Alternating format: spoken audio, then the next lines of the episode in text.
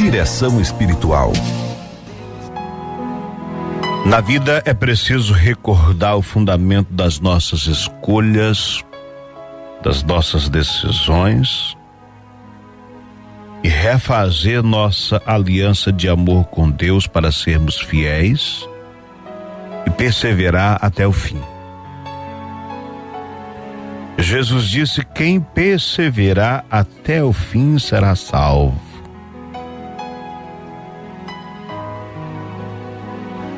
Quem perseverar até o fim será salvo. Perseverar na fé, na esperança.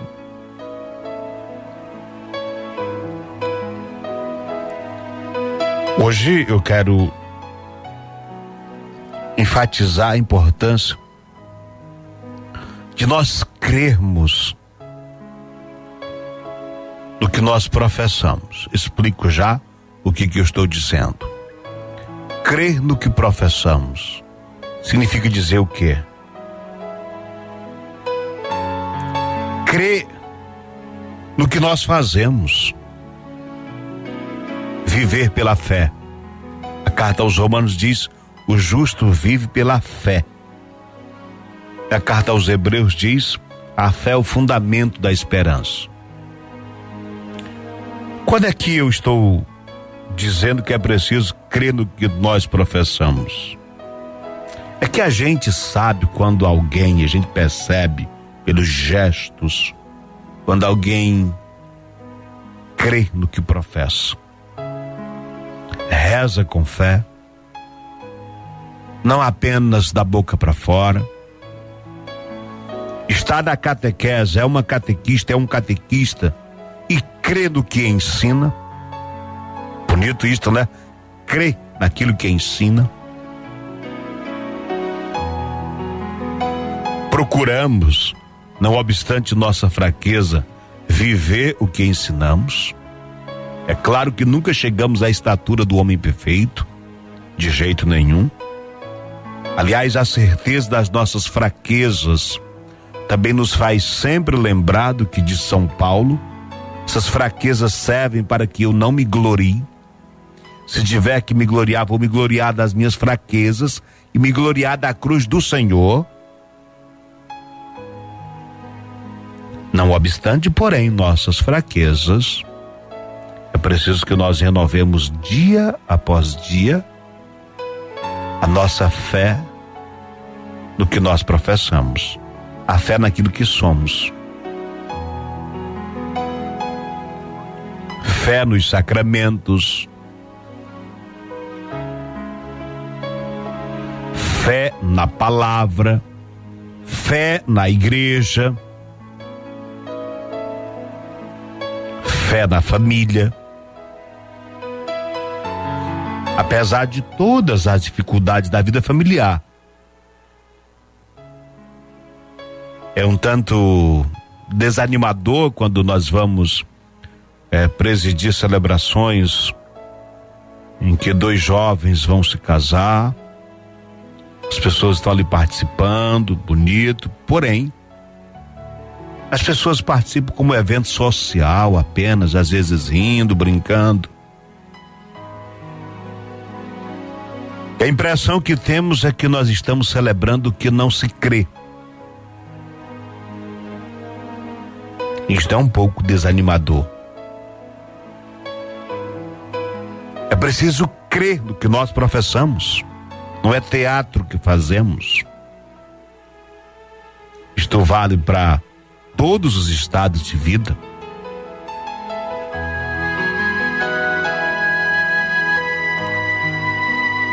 Crê na razão pela qual sou padre.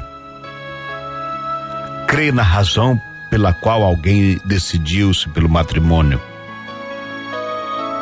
Crê na família apesar de tudo, apesar de tudo o que se vive, crê no ministério apesar de tudo.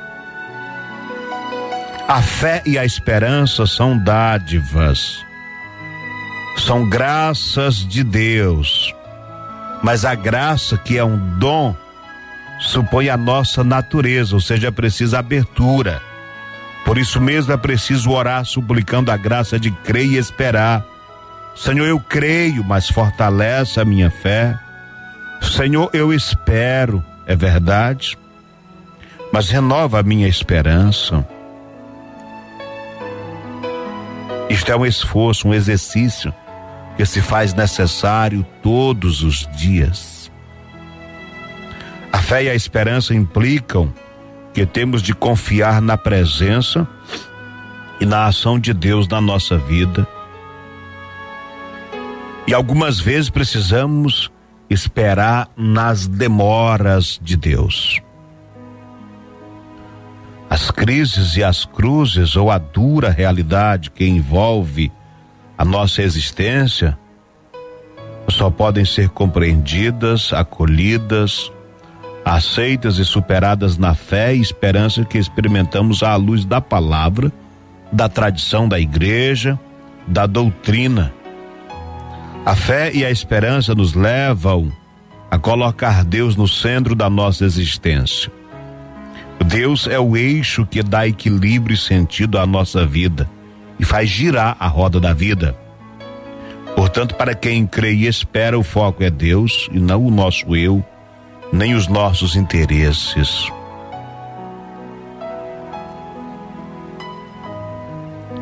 Quanto ao fundamento, disse São Paulo, escrevendo aos Coríntios, a primeira carta, versículo 3, capítulo 3, versículo 1. Quanto ao fundamento, ninguém coloque outro que não seja o que já foi posto, Cristo Jesus. Queridos amigos, irmãos e irmãs, é necessário recordar recordar que o fundamento é Jesus, a rocha. Ele mesmo diz: Quem ouve a minha palavra e coloca em prática, como um homem prudente que construiu a sua casa sobre a rocha, caiu a chuva, vieram as enchentes, os ventos sopraram e deram contra a casa, mas a casa não caiu porque estava construída sobre a rocha. Ele é o fundamento. São Paulo diz: ninguém coloque outro fundamento além do que já foi posto, Jesus Cristo. Por isso, enraizados em Jesus Cristo, reservamos-nos para dedicar a nossa vida ao amor de Deus e ao próximo. Esse valor fundante precisa ser lembrado, embora todos saibam, porque é nossa tendência natural fechar a Cristo e aos valores do Evangelho. As coisas mais essenciais da fé nunca podem dar-se por adquiridas para sempre, como uma posse pacífica. Precisamos conquistá-las e reconquistá-las cada dia contra o mundo e o pecado cuja força continua atuante em nós. Padre Zezinho diz: ele se deixa encontrar, mas depois de encontrado precisa de novo ser buscado, ou seja, a busca nunca acaba. É diária.